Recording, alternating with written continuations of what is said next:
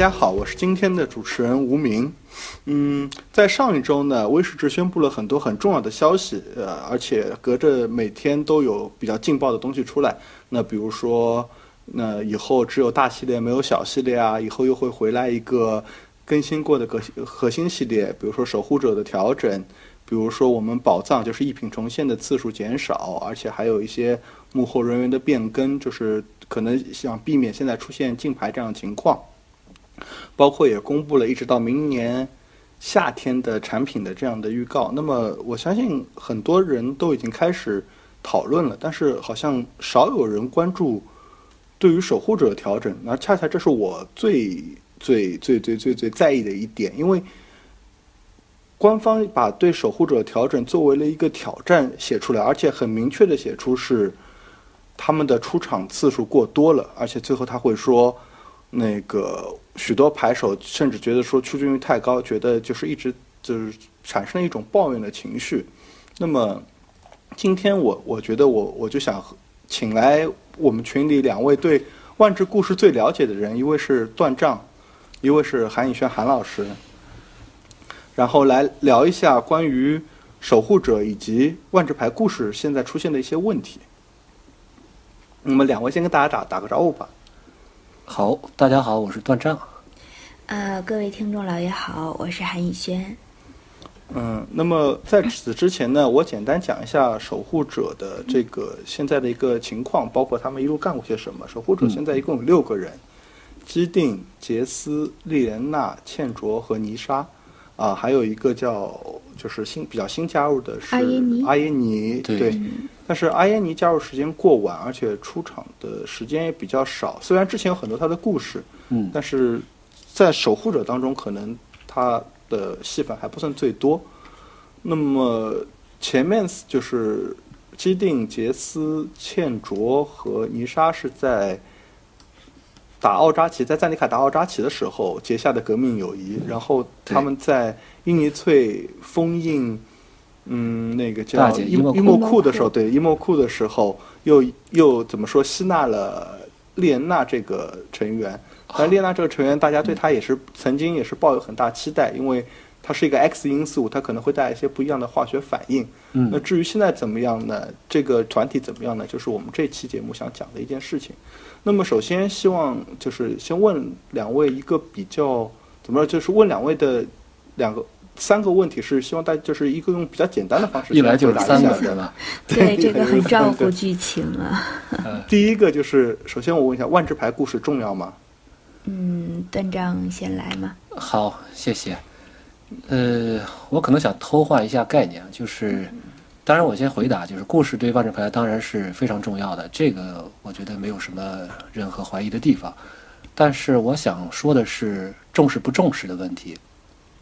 在十年前，我可能会感觉这个故事是一个锦上添花的一个东西，但是现在呢，已经是官方非常重视或者说越来越重视一个方面了。所以，我是感觉这个故事的是很重要，然后的重视程度也在增加。嗯。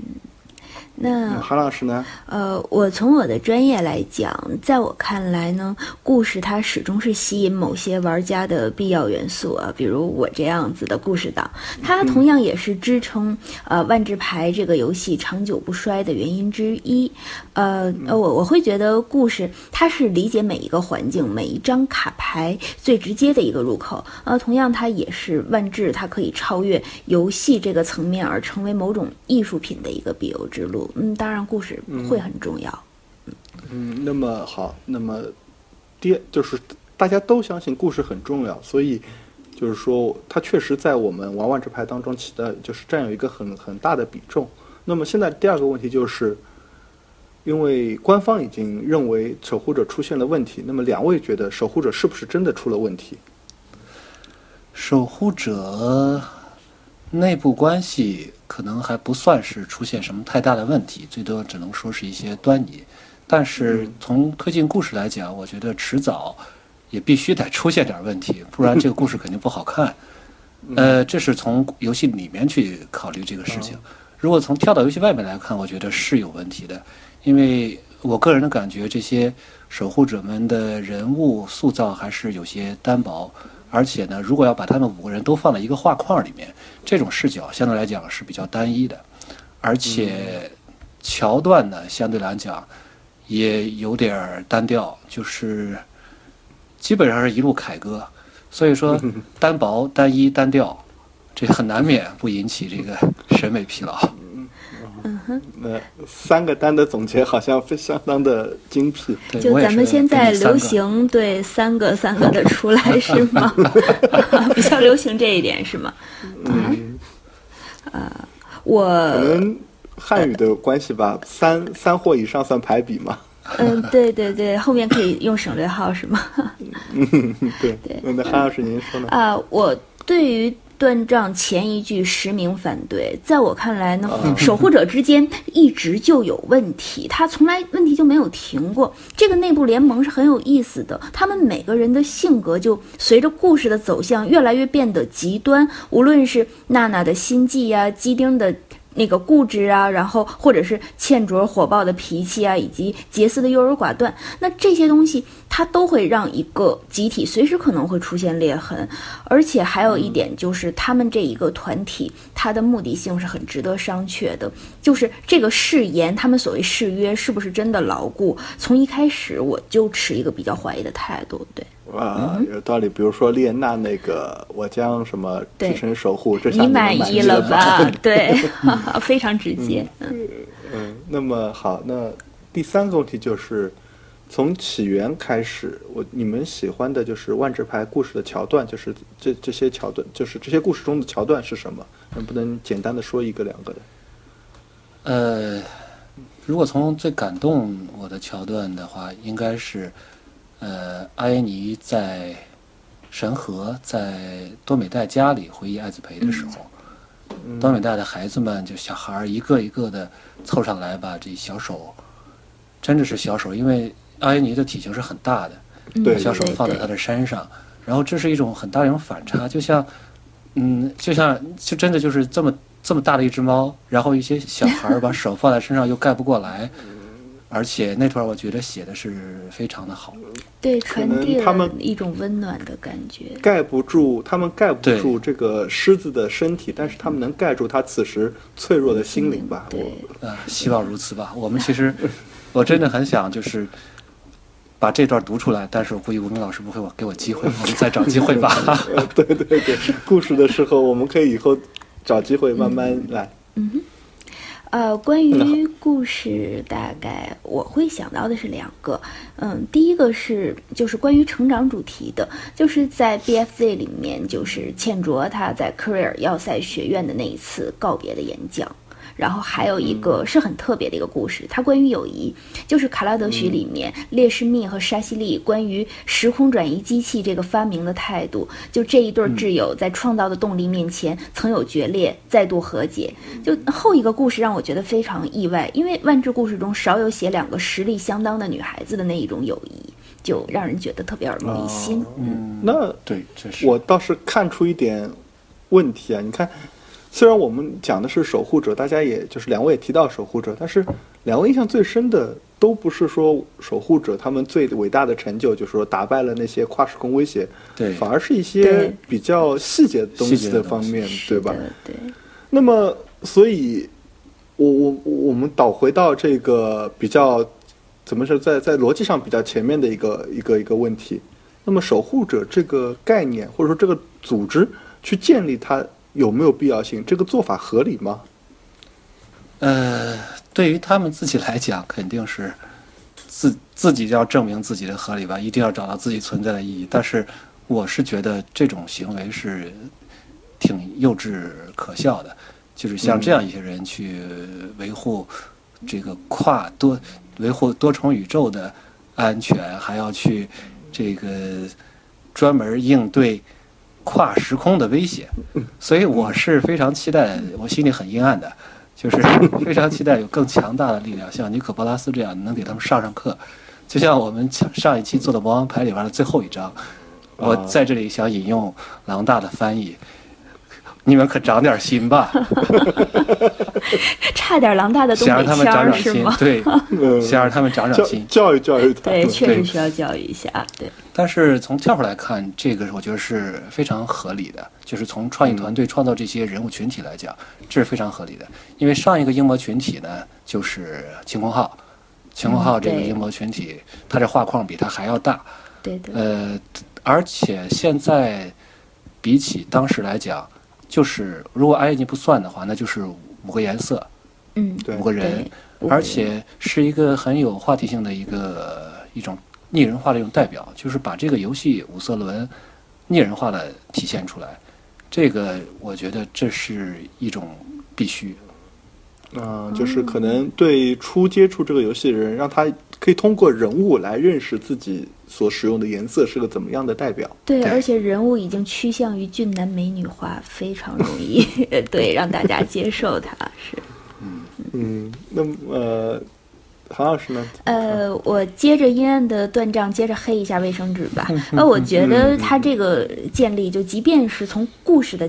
呃，结构安排上，就虽然说不见得是合理，但是它其实很必要，因为吸引眼球的东西，其实往往是一个非常强大的反派。那反派强大了，那主角一个人打不过，因为一个人打过就成超级英雄了，那就多人联合，八仙过海各显神通。然后呢，超级呃英雄也要多多人联合嘛，对，对吧？然后我们现在漫威的漫威的，对对对。然后他又会同时创造了一批很生动的正面角色，而这个生动，它不是说把人物塑造的很立体，恰恰是使人物趋向于一种功能化的存在。然后这样子呢，他。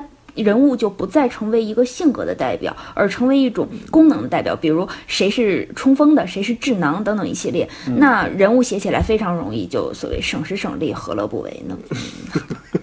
特别经济实惠这种做法。对对，是这样的。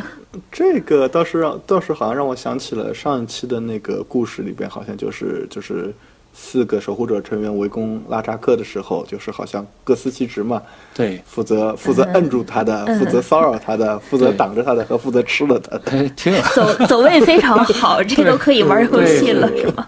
没错。所以这个这个走位 MMO 绝对是已经，我觉得已经成功的 MMO 已经出现了。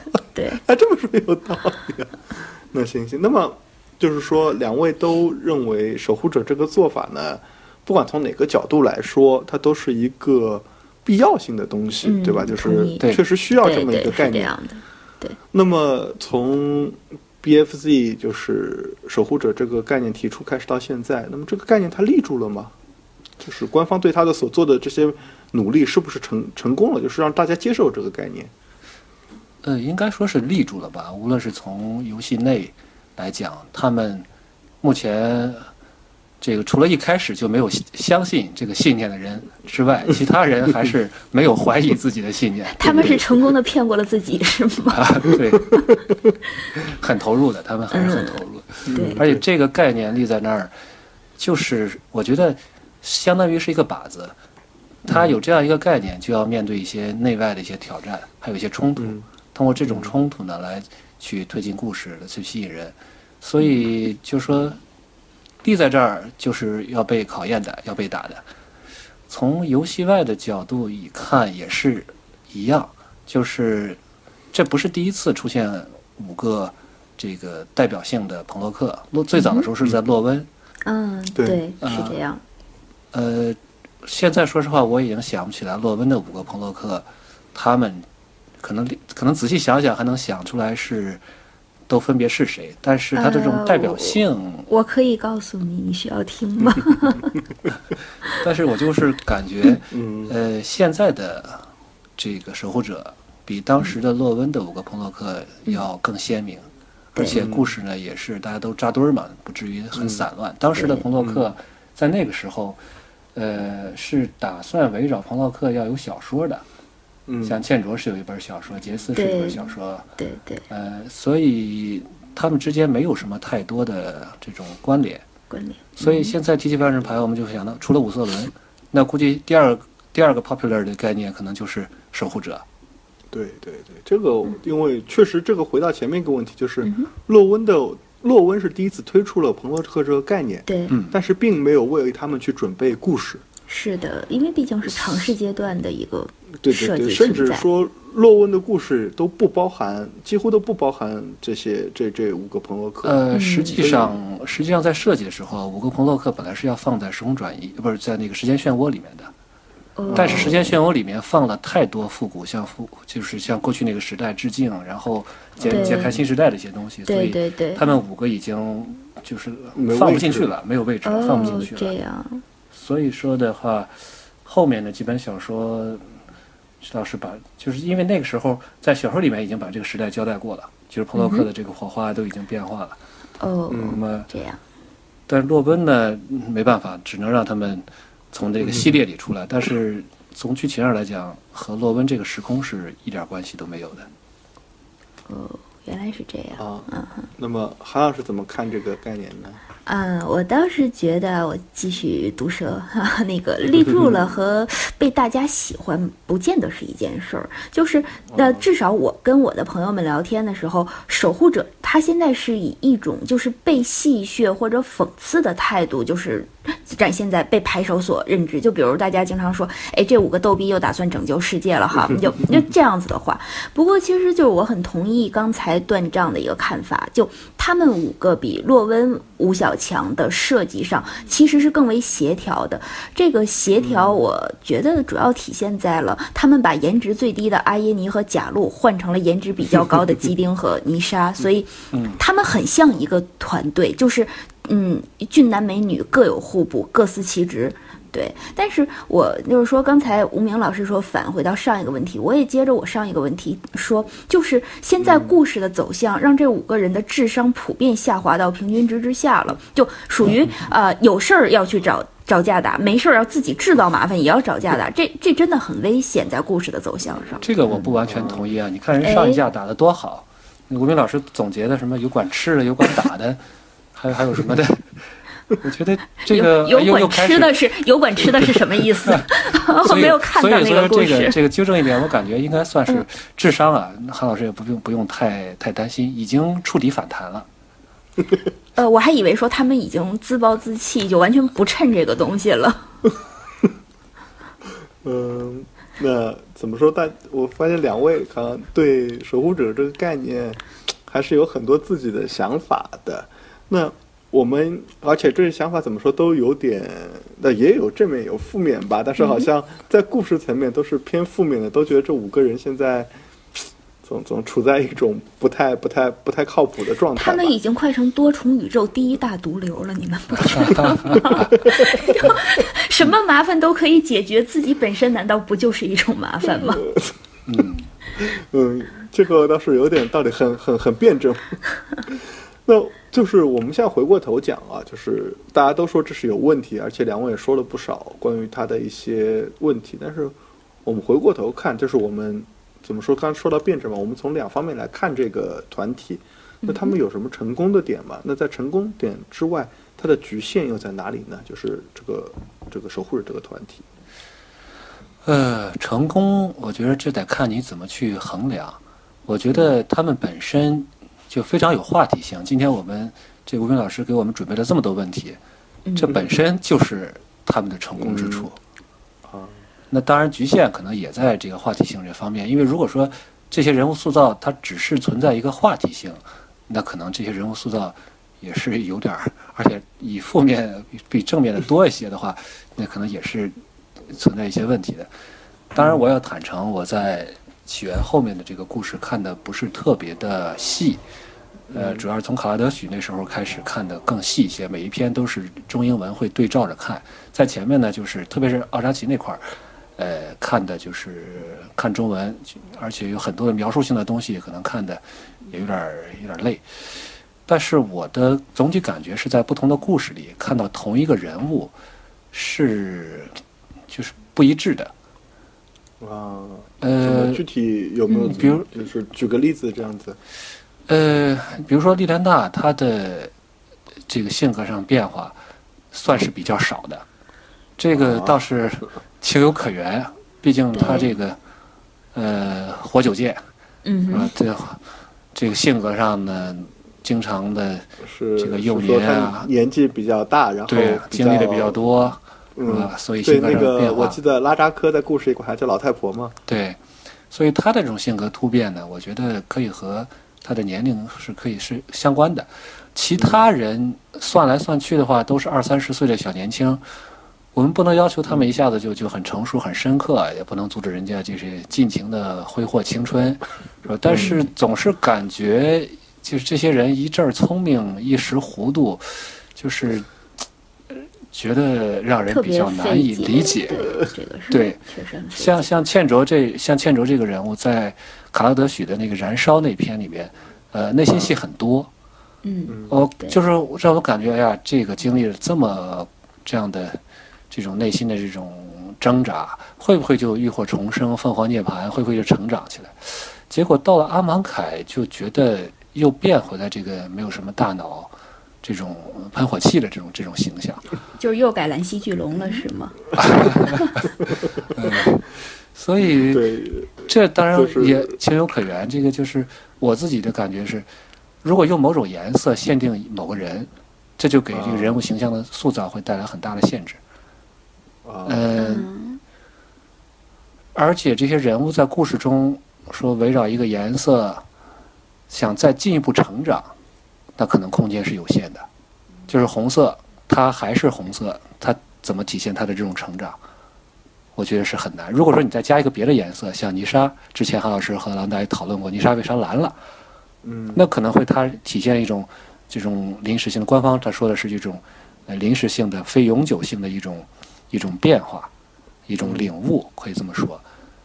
这是涉及到颜色会变化。如果说你代表了这五个人的这这这五个人代表了五个颜色、五种哲学的话，那么他怎么在这个限定的范围内再去深化、再去提高呢？我觉得这是很难的一件事情，这是客观的限制，嗯听起来很有道理的样子。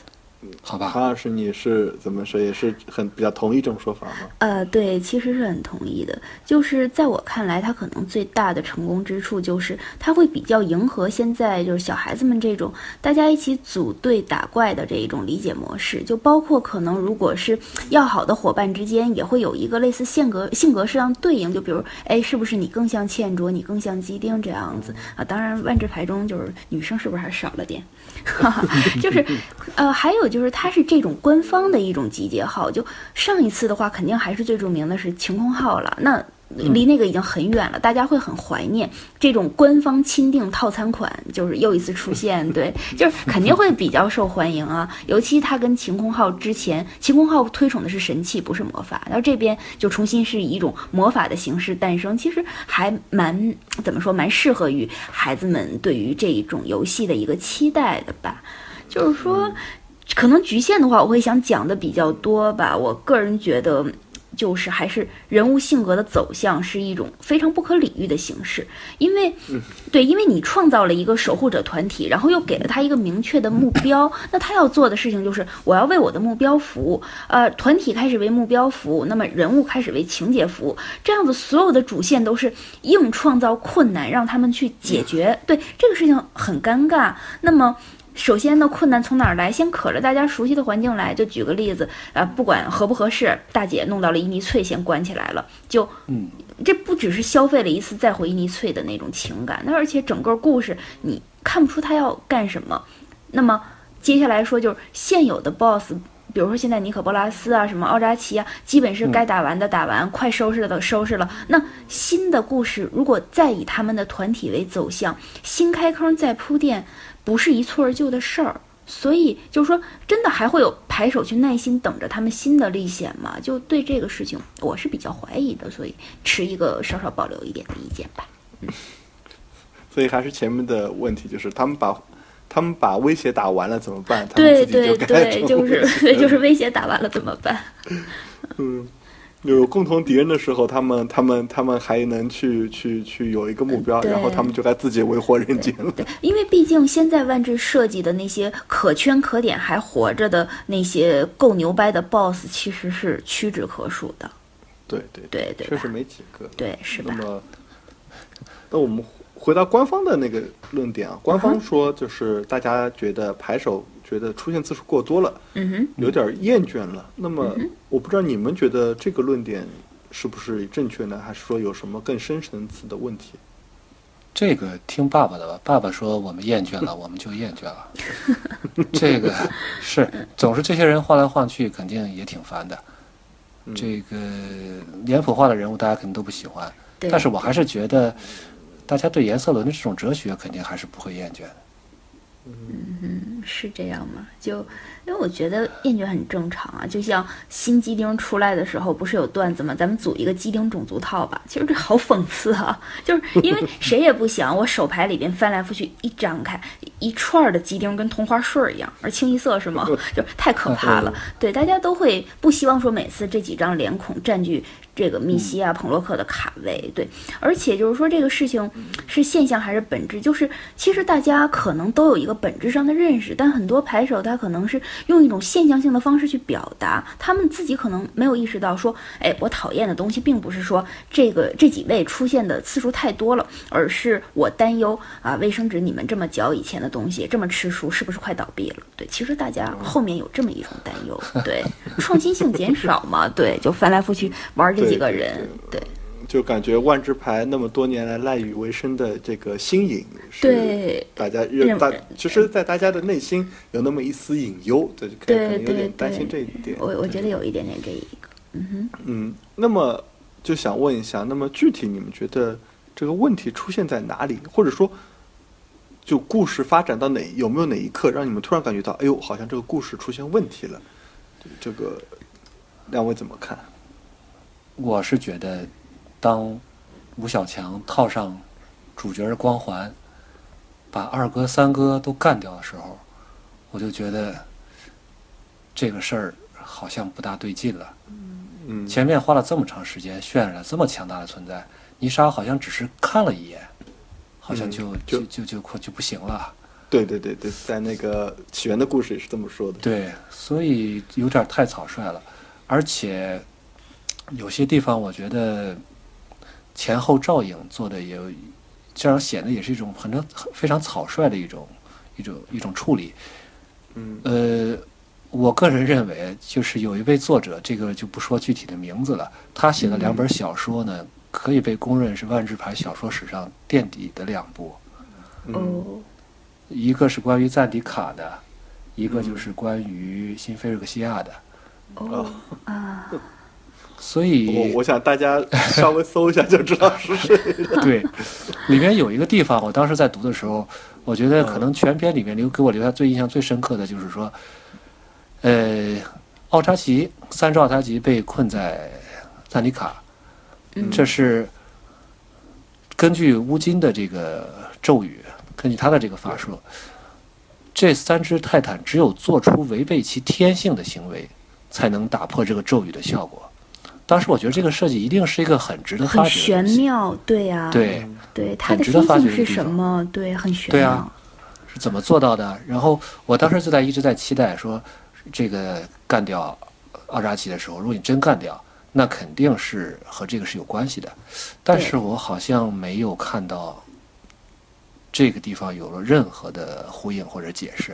哦现在好了，这个这俩人死了啊，不是这这这俩俩哥死了，巨怪这俩啊，俩怪奇怪，对，现在这这俩人被守护者弄死了，然后有一个这个咱不知道是自闭症还是怎么着，反正被关起来了。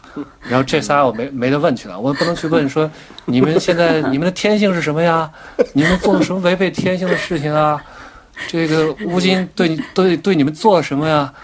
然后这问不着了，是吧？那我们再问问其他人。那个从来不会好好说话，现在现在这是一个人柱锁灵，对。吧？然后神秘对。神秘兮兮的乌金，啊，对着这个吴对。京还在从他那个大梦初醒的懵懂中恢复过来吧啊，？对他，对啊，对杰斯说啊，你们这样干，你们这样做要要负责任的，遭报应的，对，神秘兮兮的。然后再剩下一个就是我觉得疯疯癫癫的哈尔滨人纳西里，狼大不在乎。这个这个梗要留给狼大听。对，所以说这三个人，你说这个这就死线了。嗯，我觉得很好的一个一个设计。对如果说你解释说，五个守护者受到了这三个人的启发，利用他们所谓这种天性，无论说是吞食这个以太也好，吞食土地也好，或者说是怎么样，将他们再次囚禁起来了，这个我服。嗯，但是现在结尾把这把俩人一绑，一发投掷然后一烧，哦，OK，化了。这个我不服，我觉得我是真的是在给二哥三哥这个鸣冤击鼓，有必要的话可以上白宫请愿。此处应有掌声。对，段丈很少这么长篇大论的开启毒舌模式，真的。嗯，所以看来是说到他恨之心坎。对对，是这样的。嗯，韩老师呢？你怎么呃看呢？呃，这是此处实名同意段丈的所有看法。谢谢韩老师。嗯 就是吴小强的实力有限吧，这是大家有目共睹的。新生代小旅法，这四个人一开始联手搞不定欧尼酱，然后居然弄死了两只上古奥扎奇，就我有一种 Oh my God，我我就完全无法理解他们 要要做什么。就是如果说原来你把奥扎奇设定的很厉害，他是为了剧情，那么现在你这样做，不但不可能让吴小强显得更加强力，他反而成了一场闹剧，因为接下来有一系列的崩塌剧情，就是这么弄死了俩上古泰坦的家伙们，在卡拉德许被一个叫巴罗的警察头子锁死过，被一个叫班恩的龟毛处女座下级质检员康过，被腐朽且不堪一击的执政院飞船打得满地找牙，然后来到了阿芒凯，被几条亚龙差点差点吃的尸骨无存，这就是一场闹剧。对对对，就是韩老师也进入了排比模式。就是我我心中的奥扎奇其实是有很多未解之谜的，就是那个段章说那样，他们的天性啊，他们来自何方啊，他们真身究竟如何，我都不知道。他们是多元宇宙比较特殊的存在。其实我很想跟吴小强说，哎，你们下次打怪的时候，至少学会保护多重宇宙的稀有物种，因为其实，在多重宇宙里边最不缺的就是你们这帮朋洛克了。对啊，你现在 DC 爱好都排到多少？就是。所以我倒是倒是给给韩老师这么一说，我想起一个事情，就是大家总喜欢比较说彭洛克谁强谁弱。嗯，这么一看，你这么一看，奥扎奇倒是在食物链的底端，因为他们被 他们被五个，他们被守护者干掉，还不是五个，被四个守护者干掉了。然后四个，然后还包括一个中途反水的那个蓝绿人鱼彭洛克，连这都扛住了。对，对，然后然后比四个彭洛克厉害点的，那应该是欧尼西兹，因为他对是打得过四个。对对对对，然后比欧尼西兹厉害点的呢是巴罗和多恩班恩，因为他们能把五个打过。对，但是再厉害一点的是亚龙，对吧？哦，或者说亚龙至少跟多巴胺是一个级别。对 所以这这哦这个就真是匪夷所思。嗯，那我觉得站在多元宇宙顶点、多重宇宙顶点的，还是约格莫夫。果然是时刻要说一下自己是一个那个读的读故事读很多的人，佩服佩服。那我们回头再看看，就是 Maro 的文章里也提到了，接下来会减少他们的出场。哦那，么从故事角度来说，你觉得你们觉得这种做法会有效吗？那么这种做法是一种正确的解决方法吗？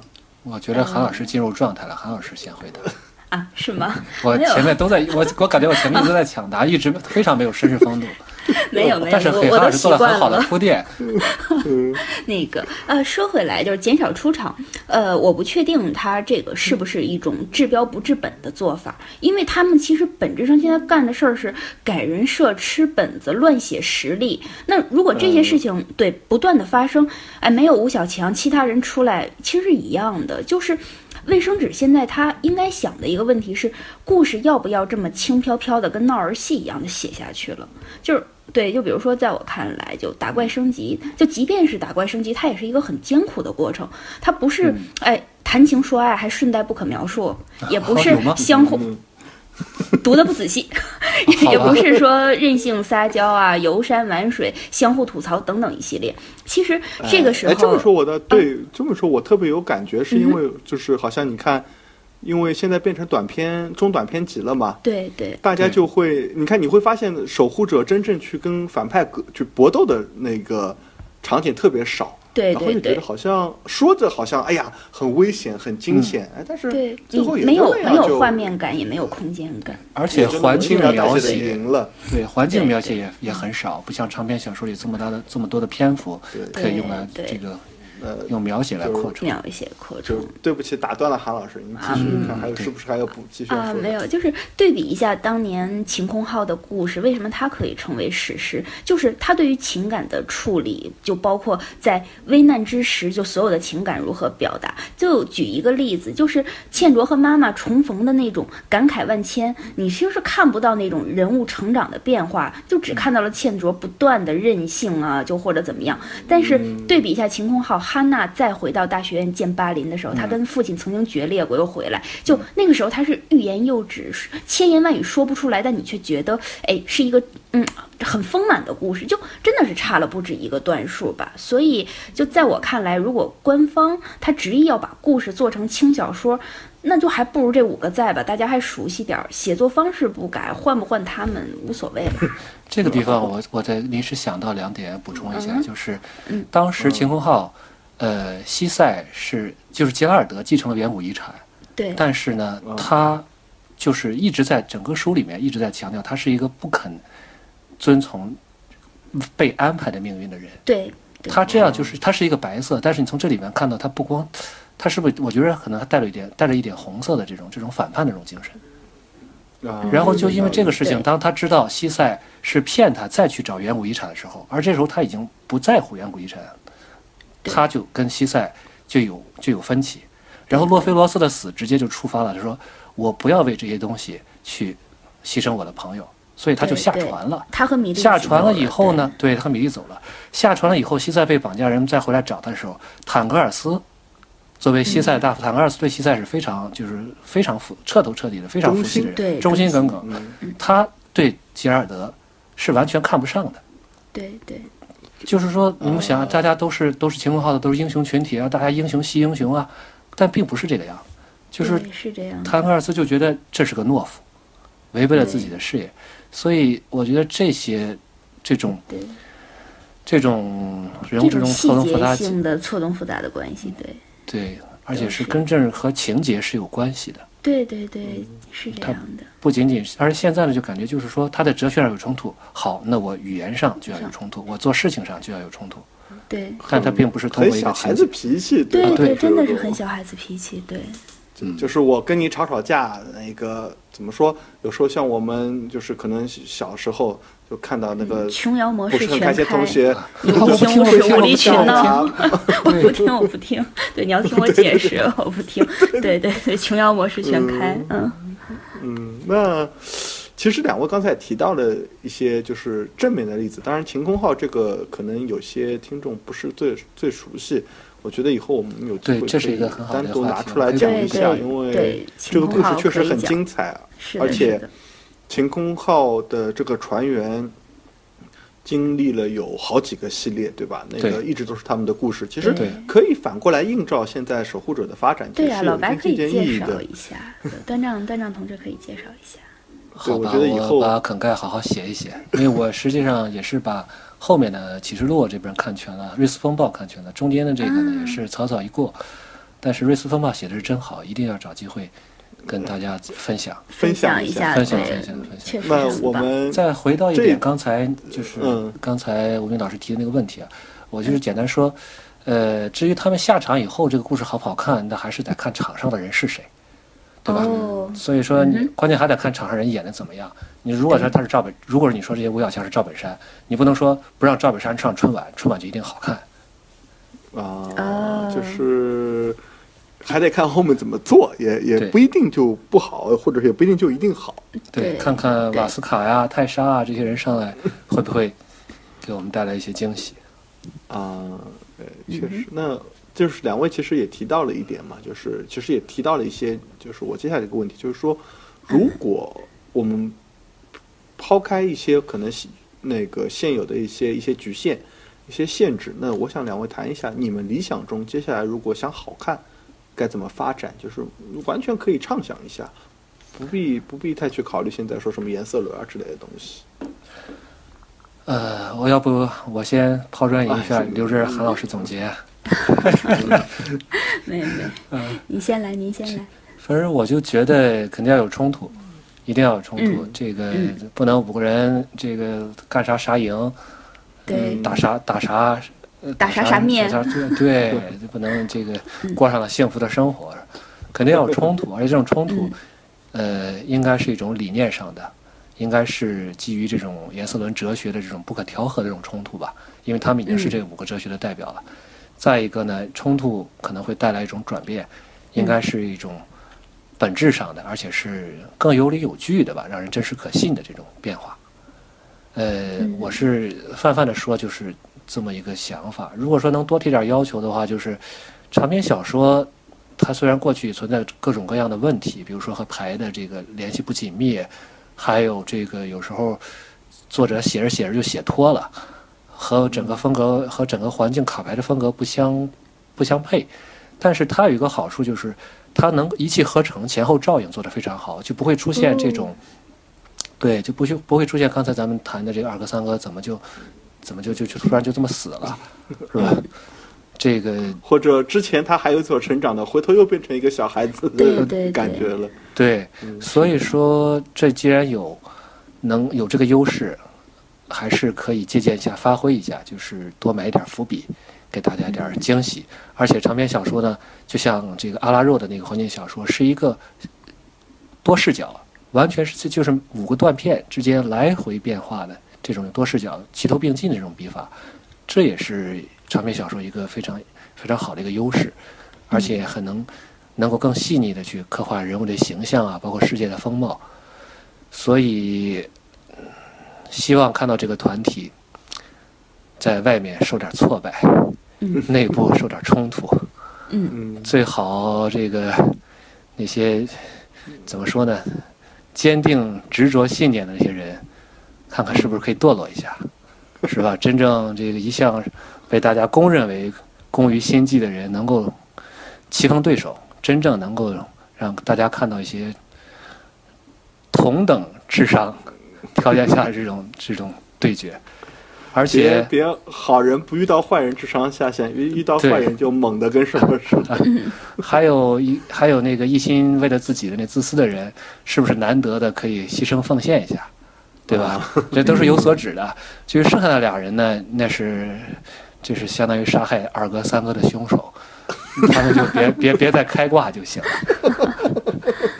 所以对阿耶尼，目前我其实这是我最欣赏的人物，但是也是个特别悲情的人物。我喜喜欢他是从阿拉若那个系列开始喜欢的，我衷心希望他别被写废了。至于其他的呢，就是都听爸爸的，爸爸喂我吃什么我就吃什么。总结的很到位啊。嗯，那我还还要说一点是吗？就是关于接下来的发展，我会希望他们能够真正的步入一个成人世界吧，而不是说像现在的小孩子过家家一样的。会希望看到他们的成长与变化和每一次的。刻骨铭心都能留下一些成长的痕迹，因为成长的过程其实是一个引导的过程，就是引导他们直面自己内心无法解开的一个症结。呃，其实很很简单，这个团体在我眼中，它不可能一直走下去。每个人都有各自的轨道，就是无论友情、爱情也罢，信念或者誓言也罢，这些东西对他们到底有多重要，这是未来的故事应该能逐步给我们的一个回答。就守护者其实欠了我们很多答案，也欠了我们很多的啊，就是说情节故事，他们需要去学会选择自己的人生，担当自己的责任，还有去偿还自己曾经欠下的债或者犯过的错。你把五个人莫名其妙的绑在一个团体中，为了一个看似光明正大的口号，然后其实这很傻，他们都无法成长，也会拖累彼此的脚步。要是总结一句话吧，就是如果有一天。他们真的要分开，希望五个人能够好聚好散，就这样。呃，那好伤感 啊！呃，抱歉，抱歉。但是好像也是可能要让这五个人真正能有独当一面性格，可能也是个必经的之路吧。嗯，是吧？对。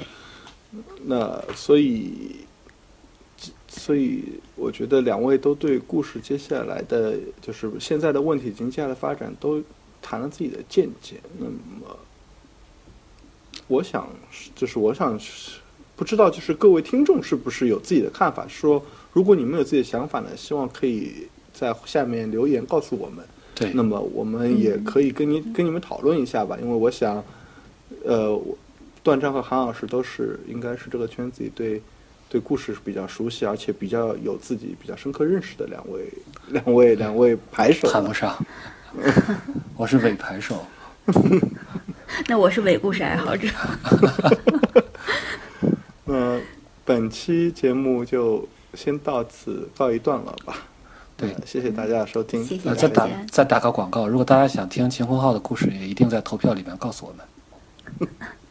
好好，大家不要忘了啊。嗯，拜拜。拜拜。拜。